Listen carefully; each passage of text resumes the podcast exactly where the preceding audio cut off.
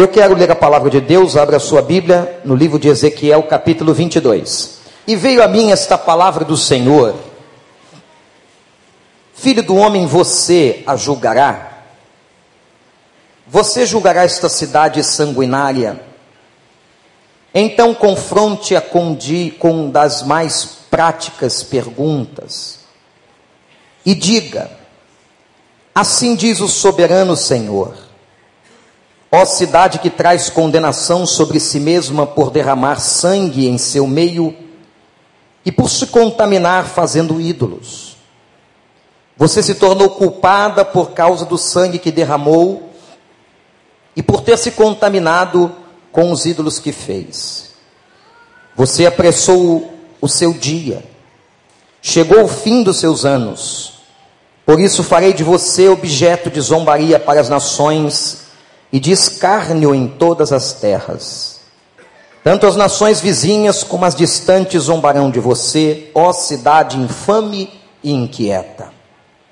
Veja como cada um dos príncipes de Israel que aí está usa o seu poder para derramar sangue.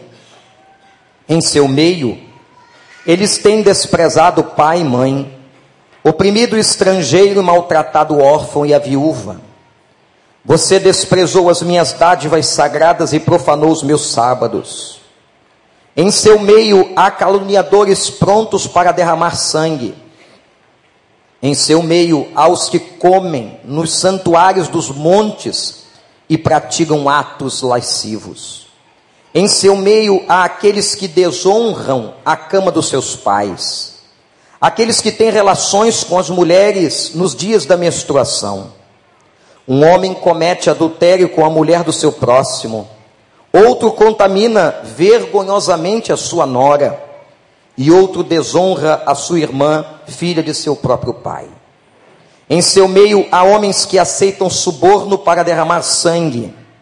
Você empresta juros, visando lucro, e obtém ganhos injustos, extorquindo o próximo, e você se esqueceu de mim Palavra do soberano Senhor. Mas você me verá bater as minhas mãos uma na outra, contra os ganhos injustos que você obteve, contra o sangue que você derramou. Será que a sua coragem suportará? Ou as suas mãos serão fortes para que eu para que eu vou para o que eu vou fazer no dia em que eu lhe der o devido tratamento? Eu, Senhor, falei e o farei. Dispersarei você entre as nações e espalharei pelas terras. Darei fim à sua impureza. Quando você tiver sido desonrada aos olhos das nações, você saberá que eu sou o Senhor.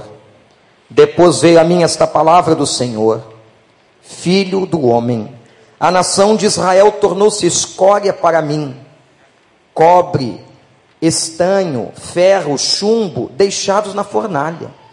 Não passa de escória de prata por isso, assim diz o soberano Senhor: visto que vocês todos se tornaram escória, eu os ajuntarei em Jerusalém, assim como os homens ajuntaram, ajuntam prata, cobre, ferro, chumbo e estanho numa fornalha, a fim de fundi-los, soprando fortemente o fogo. Na minha ira e na minha indignação também ajuntarei vocês dentro da cidade e os fundirei. Eu os ajuntarei e soprarei sobre vocês o fogo da minha ira, e vocês se derreterão. Assim como a prata se derrete numa fornalha, também vocês se derreterão contra dentro dela, e saberão que eu, o Senhor, derramarei a minha ira sobre vocês. De novo, a palavra do Senhor veio a mim. Disse ele: Filho do homem, diga a esta terra: Você é uma terra que não tem tido chuva nem aguaceiro no dia da ira. Há nela uma conspiração de seus príncipes, como um leão que ruge ao despedaçar sua presa. Devoram pessoas, apanham tesouros e objetos preciosos e fazem muitas viúvas. Seus sacerdotes cometem violência contra a minha lei, profanam ofertas sagradas, não fazem distinção entre sagrado e o comum, ensinam que não existe nenhuma diferença entre o puro e o impuro, Fechem os olhos quanto à guarda dos sábados, de maneira que sou desonrado no meio deles. Seus oficiais são como lobos que despedaçam suas presas, derramam sangue e matam gente para obter ganho injusto. Seus profetas disfarçam esses feitos, enganando o povo com visões falsas e adivinhações mentirosas. Dizem assim, diz o Senhor, o soberano, quando o Senhor não falou. O povo da terra pratica extorsão, comete roubos, oprime os pobres e os necessitados e maltrata os estrangeiros, negando-lhes justiça. Procurei, procurei entre eles um homem que se ergue, que erguesse o muro e se pusesse na brecha diante de mim. E em favor desta terra, para que eu não a destruísse, mas não encontrei nenhum. Por isso derramei a minha ira sobre eles e os consumirei com meu grande furor. Sofrerão as consequências de tudo o que fizeram. Palavra do soberano, o Senhor, que Deus nos abençoe. Meus irmãos, Deus está procurando uma pessoa. Esta é a essência, a natureza desse texto. Observem, Vamos contextualizar, deixa sua Bíblia aberta em Ezequiel 22.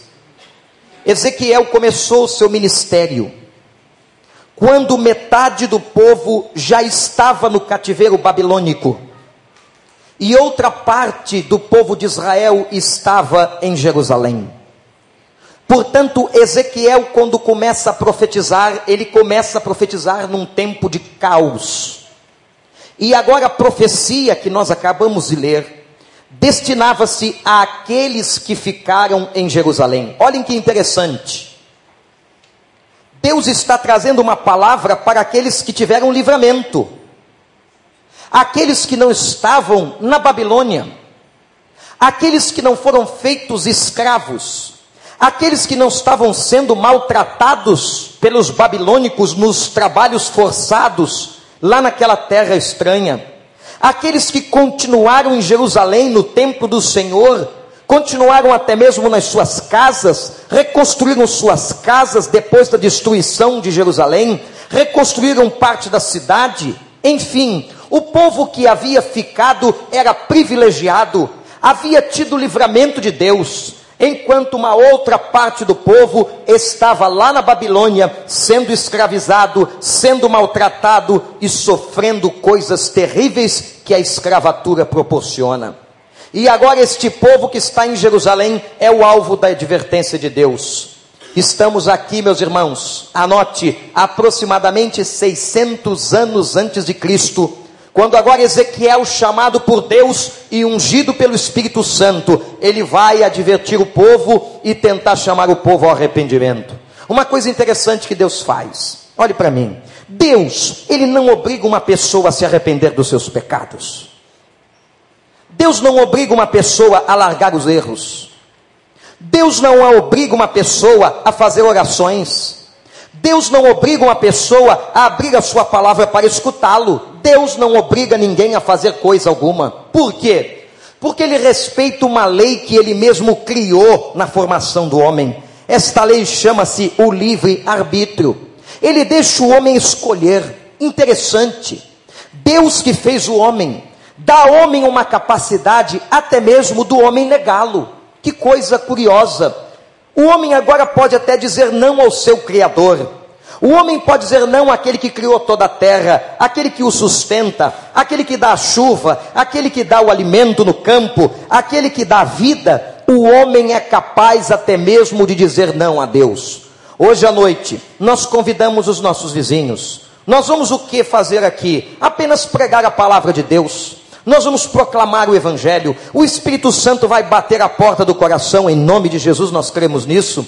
O Senhor vai falar às pessoas, o Senhor vai convocar as pessoas ao arrependimento, mas as pessoas abrirão o coração se quiserem. Elas poderão se levantar e dizer a você que a convidou o seguinte: Eu não quero o seu Deus, eu não quero o seu Cristo, e até perseguir você, porque conheceu esta palavra. A nossa parte é levá-las à palavra de Deus, porque quem transforma é Jesus. Amém, irmãos? Quem transforma é a palavra, quem transforma é o Espírito de Deus, se o homem permitir. Então, agora, no texto que nós estamos lendo, Ezequiel, usado pelo Espírito Santo, vai chamar o povo ao arrependimento. E o capítulo 22 vai falar de uma das maiores, gente, podem ler a Bíblia toda. Aqui está uma das maiores degradações de uma sociedade, no âmbito social, no âmbito moral, no âmbito espiritual. É um texto de profunda advertência. E eu quero mostrar a vocês como Deus estava triste com as pessoas daquela cidade. E quando nós lemos esse texto, parece que a gente estava lendo o jornal. Não é verdade, irmãos? Parece que nós estávamos lendo qualquer jornal grande ou pequeno da cidade. Parece que nós estávamos com a página da internet aberta na Globo News, por exemplo. O que estava acontecendo lá naquela cidade, no meio do povo que havia recebido o livramento? Anote. O texto fala de violência e sacrifício humano.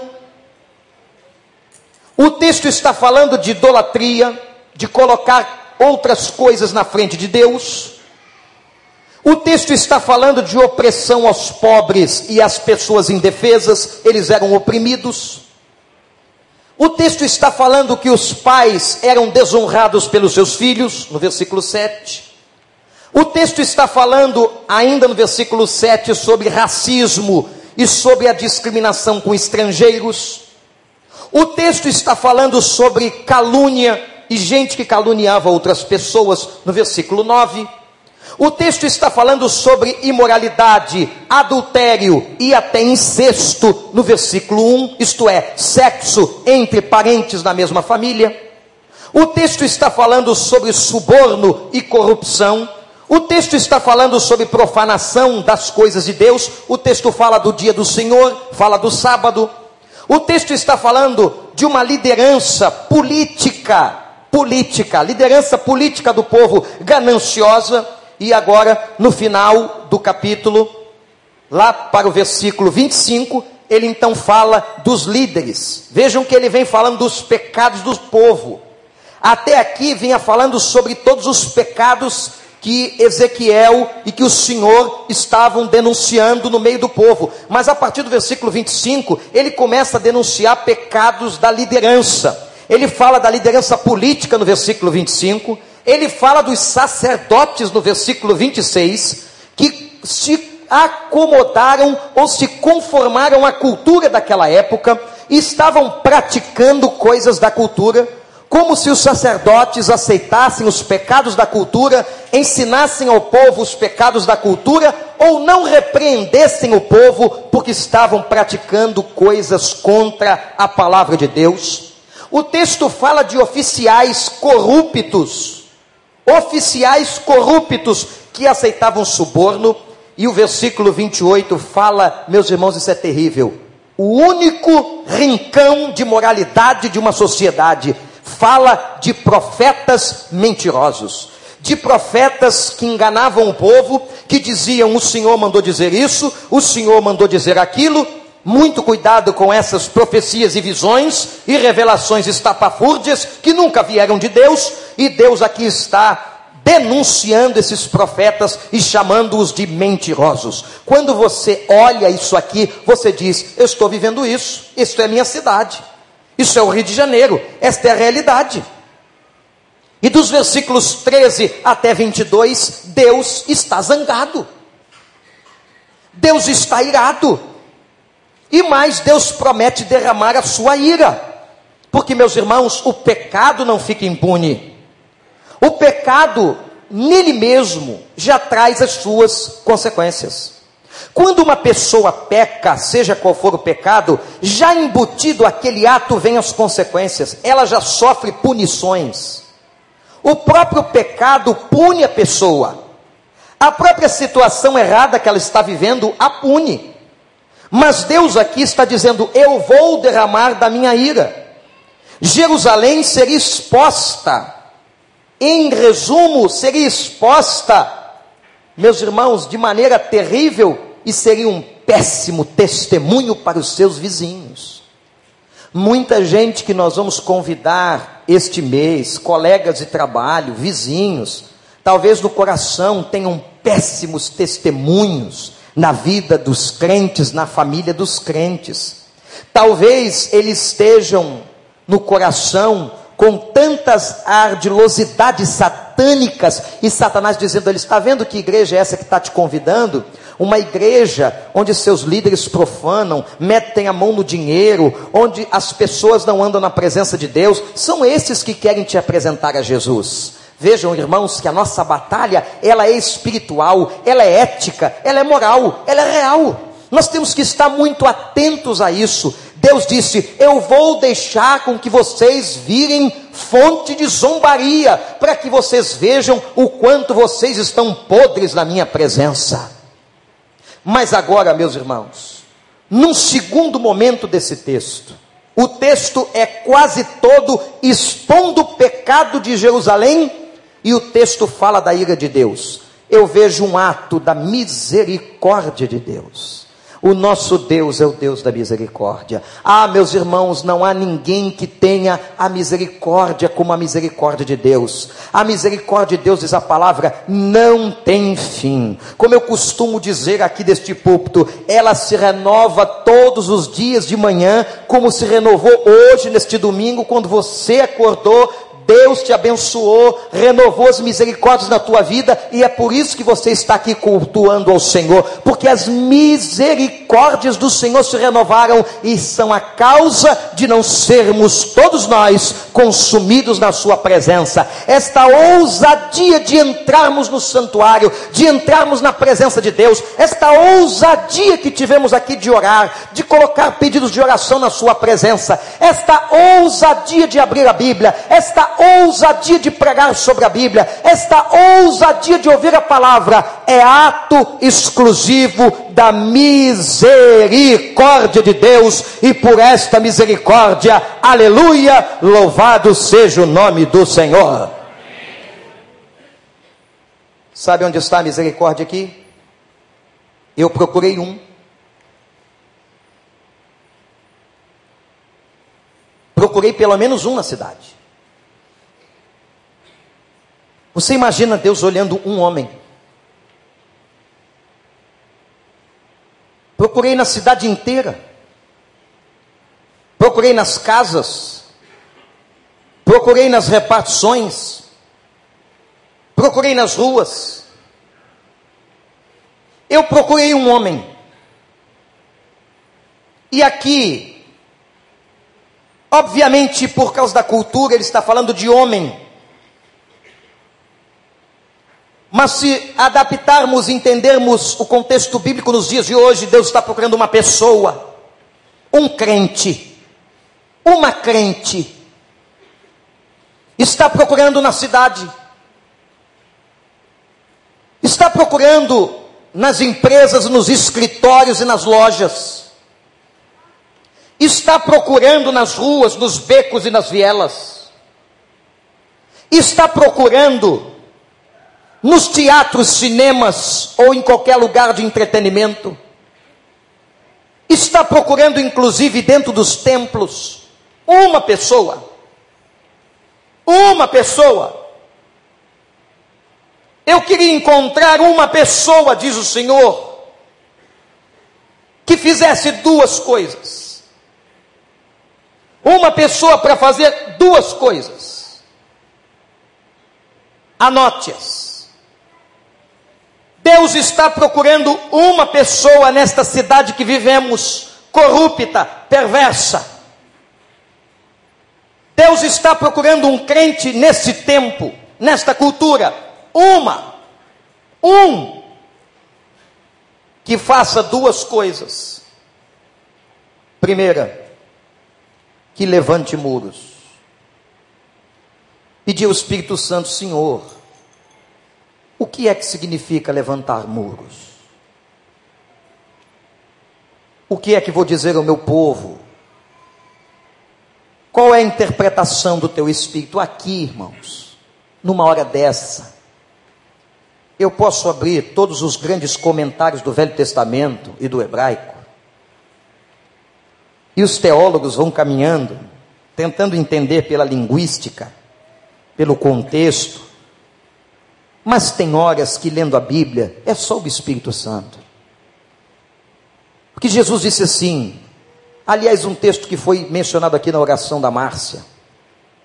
O texto, quando ele declara, é Ele que vos ensinará toda a verdade.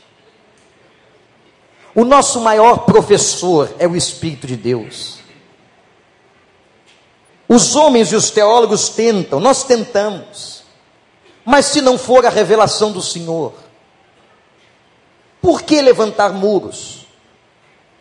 O que é que Deus está querendo dizer quando Ele fala que procurou uma pessoa em toda a cidade que levantasse muros? Nós temos que pensar para que serviam os muros na cultura e na realidade das cidades daquela época. Portanto, preste atenção. Quando uma cidade era construída ou se formava, assim que ela começava a expandir as suas fronteiras, a primeira coisa que era construída era um muro. O muro servia para proteger e para separar. Guarde essas duas qualidades, adjetivos. O muro servia para guardar a cidade de todos os ataques, de todos os inimigos. Se alguém aqui tem casa, provavelmente sua casa tem muro.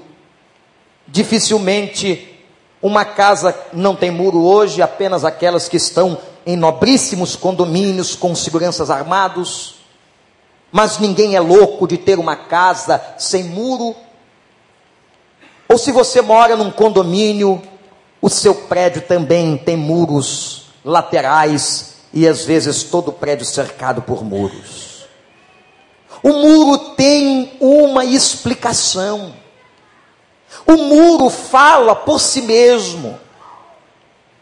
Quando há poucas décadas atrás, a Alemanha Oriental foi dividida da Alemanha Ocidental naquele tratado entre capitalismo e socialismo, entre comunistas e não comunistas, se levanta um muro no meio da Alemanha, que eu, graças a Deus, tive o privilégio de ver ser derrubado. Aquele muro separava o mesmo povo. Aquele muro não permitia que um familiar visse o outro familiar. Quem tentasse, como aconteceu, fugir daquele muro, escapar daquele muro em Berlim, era assassinado no próprio muro. Existe ainda um outro muro, ou outros muros nas culturas do mundo. Há um muro que está dividindo a Coreia. E nós temos ainda uma Coreia comunista e uma Coreia não comunista. Quantas pessoas morreram tentando atravessar da Coreia do Norte para a Coreia do Sul? Há um muro hoje em Israel. Eu vi este muro. O muro que foi feito para separar Israel dos palestinos. Quando a gente olha estes muros, esses muros demonstram que tem que haver uma separação, neste caso, extremamente injusta. Mas, meus irmãos, quando Deus está esperando que nós sejamos aquela pessoa que Ele procura para levantar muros, que tipo de separação Deus está esperando de nós? Que tipo de separação Deus espera da minha vida e da sua vida? Eu lhes digo e lhes afirmo: a separação de tudo aquilo que é pecaminoso, de toda cultura diabólica, de tudo aquilo que está fora do reino de Deus. Nós temos que separar, não podemos misturar, como diz o texto, o que é sagrado do que é profano. Nós temos que entender que as coisas de Deus são santas, que nós temos uma vida e devemos ter uma vida santa na Sua presença, e que nós temos que construir um muro na nossa vida e não deixar o inimigo, as coisas do pecado invadirem o nosso território, o território da nossa vida espiritual. Amém, irmãos? Mas aqui houve uma confusão histórica, porque muitos pastores pregando como estou pregando aqui, talvez na forma de comunicar ou no entendimento de quem ouvia, as pessoas entenderam errado.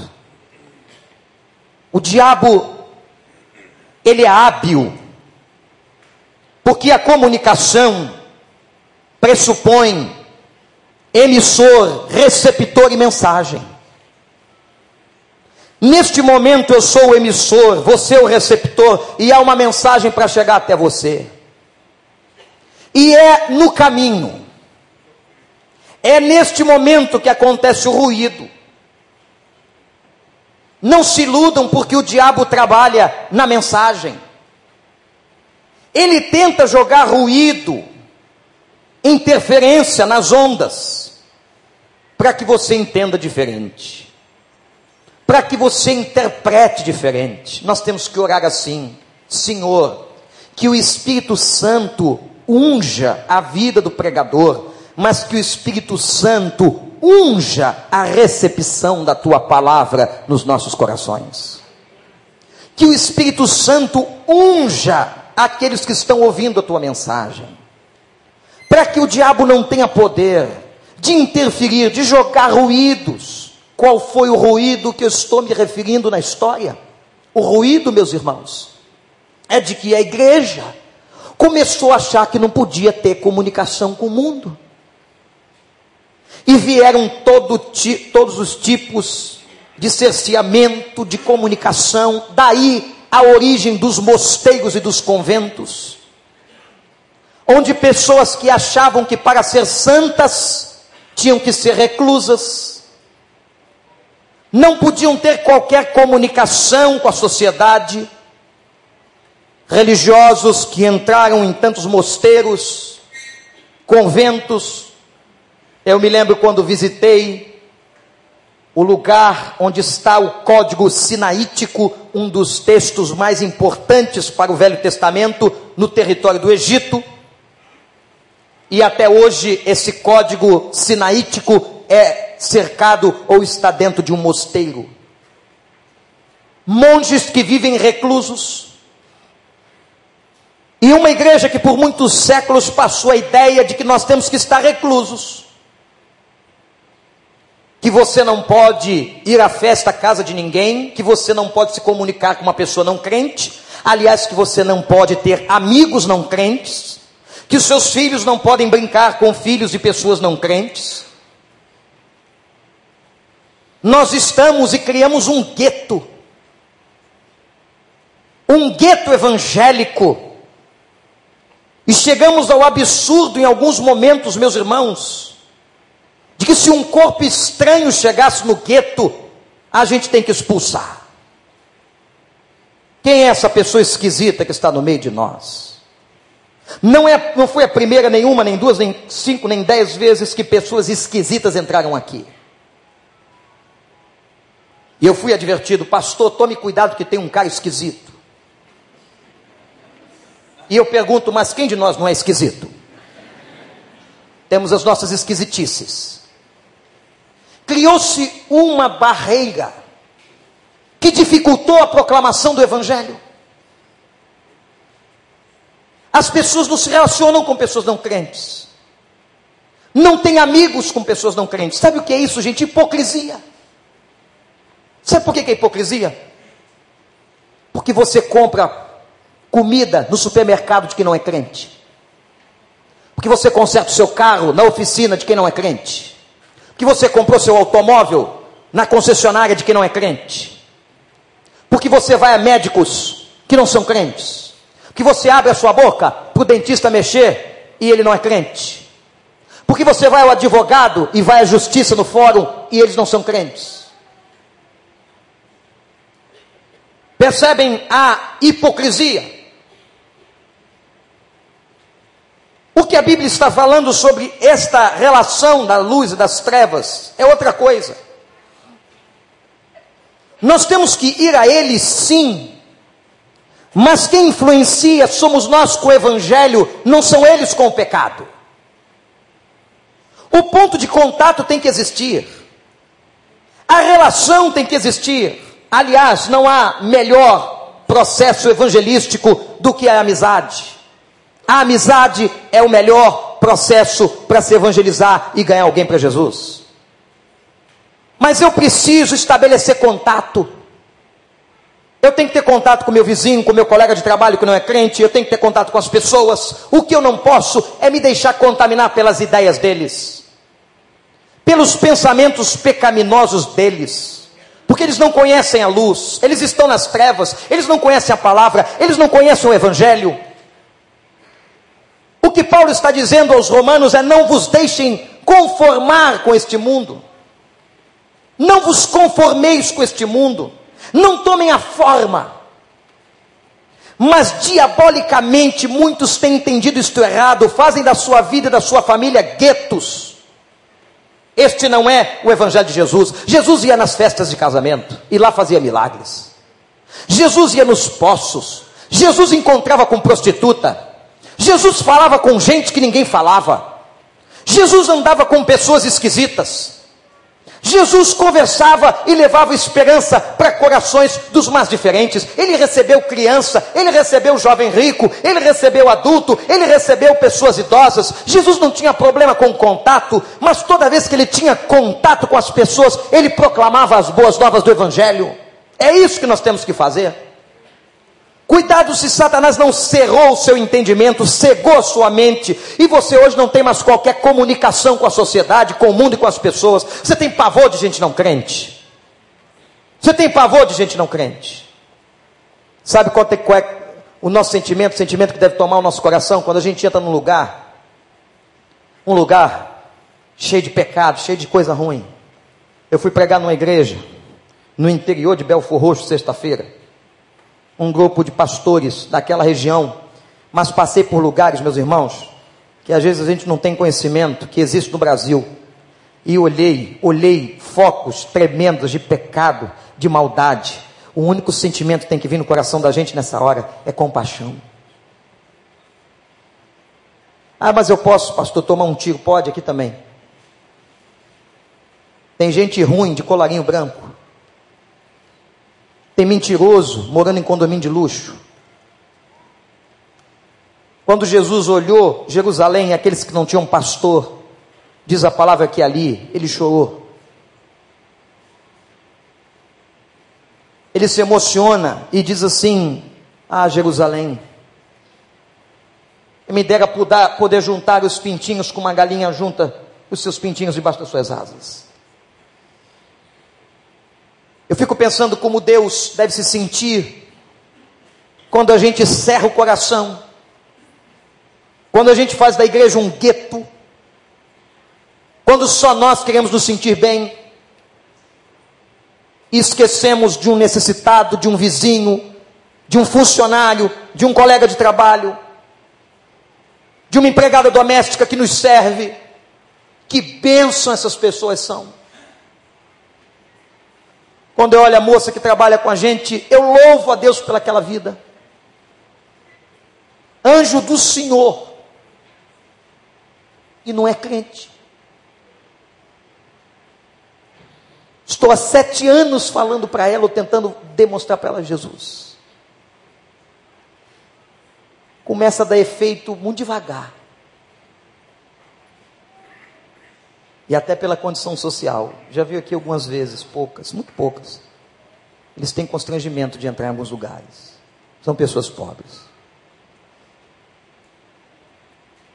E dizem assim: ali não é para mim. Às vezes se constrangem no estacionamento. É por isso que Deus, no seu reino eclético, tem igreja de todo tipo, para todo mundo. Mas a gente cerra o coração. Quando a Bíblia diz levantem os muros, é façam diferença.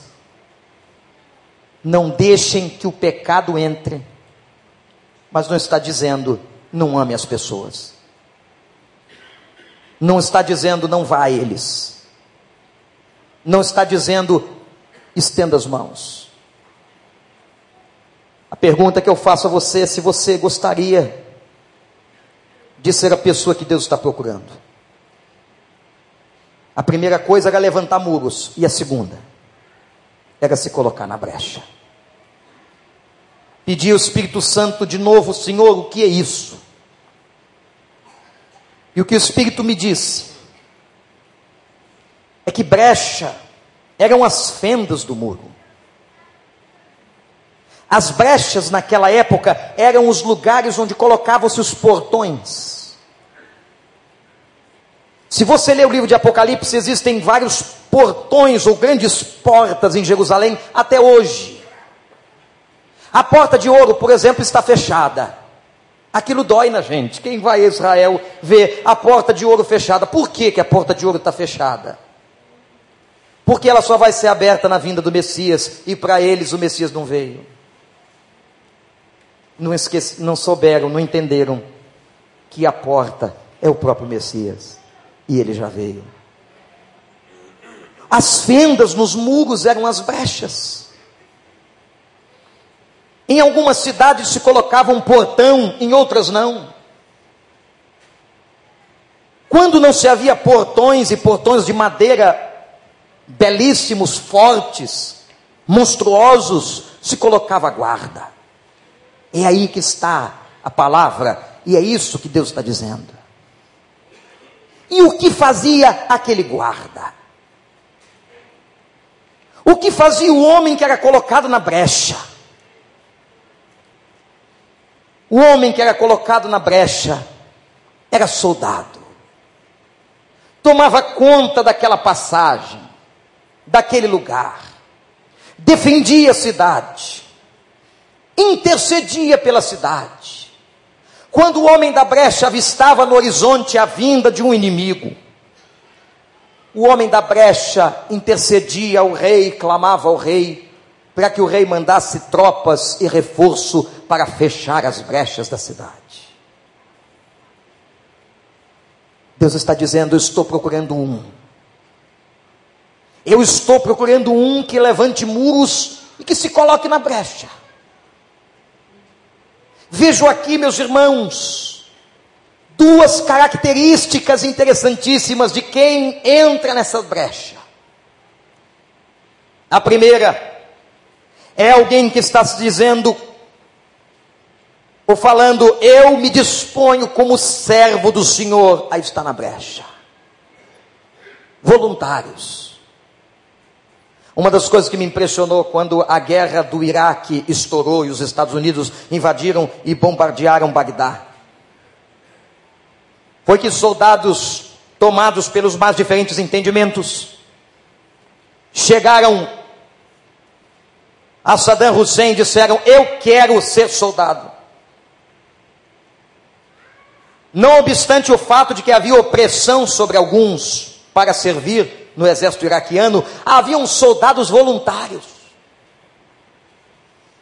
Gente que se colocou na brecha da cidade de Bagdá. Essa é a ideia. E Deus podia ter obrigado pessoas a entrarem na brecha, Ele podia ter colocado na marra, mas Ele não colocou, Ele procurou alguém que estivesse na brecha, que se voluntariasse na brecha, que fosse servo de Deus na brecha. Alguém que se colocasse, se coloque agora dizendo: Pai, eu estou aqui, eu olho para a minha cidade do Rio de Janeiro, eu vejo tudo isso que o Senhor viu em Jerusalém 600 anos antes de Cristo. Eu vejo corrupção, eu vejo violência, eu vejo falta de respeito, eu vejo famílias destruídas, eu vejo sofrimento, eu vejo pai sendo desonrado, eu vejo incesto, eu vejo lascívia, eu vejo adultério, eu vejo pobre sendo oprimido, eu vejo um governo corrupto, eu vejo pessoas levando dinheiro e, e sendo extremamente desonestas, eu vejo pessoas que estão oprimindo os pobres e cativos, eu vejo discriminação com o estrangeiro, eu vejo. E vem e faz o quê? Se coloca na brecha. Como um servo voluntário que diz: Senhor, eis-me aqui. O dia que Isaías foi lavado do seu pecado e disse: Senhor, eis-me aqui. Senhor, eis-me aqui. Quando Gideão chamou gente para lutar contra o inimigo, teve gente que disse: Senhor, eis-me aqui. Quando que nós vamos dizer a ele, Pai, eis-me aqui? Eis-me aqui para estar na brecha por este povo. E é interessante que cada soldado trabalhava em situações e estratégias diferentes. Você pode estar na brecha trabalhando com as crianças, você pode estar na brecha na Cristolândia, você pode estar na brecha numa comunidade carente da cidade, você pode estar na brecha lá no Casacap, você pode estar na brecha ajudando pessoas aqui na sede, você pode estar na brecha em algum lugar, mas Deus está chamando pessoas que levantem os muros, que separem o que é santo do que é pecaminoso, que não se deixem contaminar e se coloquem na brecha. Que fiquem no portão da cidade, naquele lugar estratégico. Este lugar é estratégico. Quem se coloca na brecha, se coloca em lugar estratégico. Deus te colocou para que você fique ali, onde você está, e neste lugar, você se prontifique a entrar na brecha. Você pode trabalhar por muitos anos neste emprego onde você está, mas se você não se colocar na brecha, como Deus vai te usar para aqueles que precisam? Há uma outra imagem de se colocar na brecha que é a imagem do intercessor, pastor Adilson. A imagem daqueles que intercedem pela cidade. A imagem daqueles que se colocam diante de Deus. O texto diz assim: olhem para o versículo. Versículo de número 29, 30. Eu procurei entre eles um homem que se erguesse, que erguesse o muro e vejam aqui agora. Sublinhem. E se pusesse na brecha diante de mim. Deus estava esperando uma pessoa que intercedesse por aquele povo diante dele. Alguém que clamasse com veemência e dissesse: Senhor, não destrua a cidade, Senhor, não mande a tua ira, Senhor, tem misericórdia, Senhor, salva, Senhor, age, Senhor, opera, Senhor, cura, Senhor, eu estou aqui clamando para que o Senhor possa fazer maravilhas no meio deste povo por misericórdia. A imagem de quem está na brecha é a imagem do intercessor. Mas eu tenho aprendido, irmãos, que só crente maduro, só crente que tem consciência profunda da palavra, levanta muros e se coloca na brecha. Só quando você está disponível nas mãos do Espírito Santo, é que ele te faz voz profética, como era a boca de Ezequiel. Imagina um homem, um pastor, um profeta desse dizer o que disse na presença do rei. Isso aqui era proclamado na presença das autoridades de todo o povo. E de todo o povo. A pergunta, depois de uma afirmação. Primeiro, a afirmação. Deus não encontrou nenhum. Que tristeza. Deus não encontrou nenhum. Nenhum. Como naquele momento ficou o coração do Senhor. Agora vem a pergunta: será que Deus vai se decepcionar de novo? Porque Ele está mostrando para a gente quantas e quantas pessoas estão na nossa Jerusalém sem Jesus. Você pode continuar dormindo, domingo de tarde, fazendo as suas coisas dia de semana, indo para o seu lazer no sábado, sem se importar com ninguém. Mas Deus está procurando alguém que viva levantando muros e seja intercessor. Vou tomar a liberdade de sugerir que amanhã, se você tiver dois ou três reais, a primeira compra que você vai fazer é de um caderno. Muito simples. Um caderno de intercessão. Que você comece a colocar os nomes de todas aquelas pessoas que Deus está colocando ao seu redor. Liste, liste o nome dos colegas de trabalho, a turma da escola, o nome dos vizinhos. Comece a orar por eles.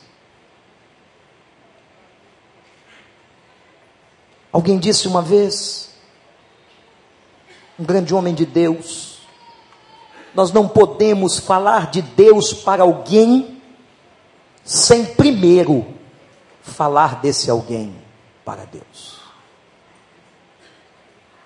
Comece a orar. Eu não sei quem aqui levou a sério, orou pelos seus vizinhos esta semana. Não sei quem ficou na brecha. O Franco aqui em oração disse que hoje à tarde ainda vai trabalhar com os seus. Nós ainda temos um tempo, temos convites. Amanhã eu faço um apelo de que a sua primeira compra do dia seja um caderno. E que você comece a se colocar na brecha, intercedendo, clamando. Meus irmãos, Deus se move à base da oração. Se nós não nos propusermos, não usarmos a lei do arbítrio, para servi-lo, para honrá-lo, para obedecê-lo. Ele não pode fazer nada. É o sistema de Deus. É a lei do Senhor. Será que Deus vai se decepcionar de novo? Já pensou? Aquele povo lá de Jerusalém era tudo temente a Deus. Todos eles conheciam a palavra. Já pensaram Deus chegar aqui e não encontrar nenhum? Nem os sacerdotes, nem o povo, nenhum. Nenhum que esteja intercedendo por essa cidade, por essa gente.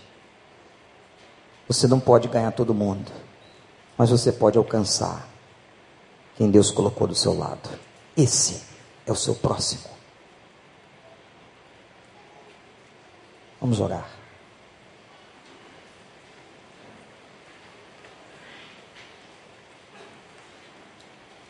Antes de você comprar o caderno, amanhã de manhã, a partir de agora, eu queria que você orasse.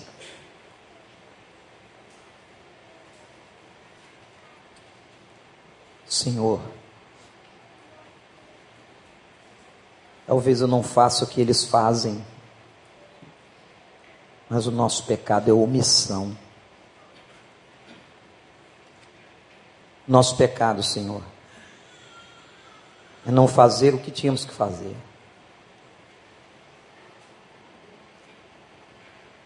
Nosso pecado é que a gente, em vez de levantar os muros contra o pecado, levantamos muros contra as pessoas. Ao invés de levantarmos os muros para não deixar o pecado entrar, nós não deixamos as pessoas entrarem. Pai, a gente tem pensado mais na nossa vida do que na vida de alguém. O mundo é tão egoísta. O sistema da sociedade é tão egocêntrico. O eu, eu, eu está no centro da vida. Pai, nos ajude a ter o olhar da necessidade das pessoas. Pai, que essa igreja, que esse povo leve a tua palavra a sério, a cumprimento, a termo. Perdoa os nossos pecados. E nesta manhã nós queremos nos colocar na brecha dessa cidade tão sofrida desse bairro, ó Deus, por que, que o Senhor colocou essa igreja aqui no recreio? Por quê? Não foi só para o nosso deleite, mas foi para que a gente ganhasse gente para Jesus. que aqui fosse apenas o quartel e que os soldados nas ruas, em todos os lugares, proclamassem o Evangelho. Oh Deus, faz de nós homens e mulheres da brecha. Faz de nós, Senhor, intercessores da tua palavra, intercessores diante de ti, que suplicam. Ajuda-nos amanhã no nosso caderno que vamos inaugurar, talvez alguns já até tenham. Que coloquemos, Senhor, os nomes de gente ao redor de nós que precisa tanto ser alcançada pelo Evangelho. Pai, nós queremos nos colocar na brecha. Meu irmão, minha irmã, eu só posso responder por mim. Se Deus falou seu coração, e você diz sim à palavra de Deus nesta manhã, se você quer continuar levantando muros contra o pecado e não contra as pessoas, se você quer se colocar na brecha, diga para ele sim. Num gesto simbólico, como um soldado, fique de pé. Se o Espírito Santo falou e se a sua resposta for positiva.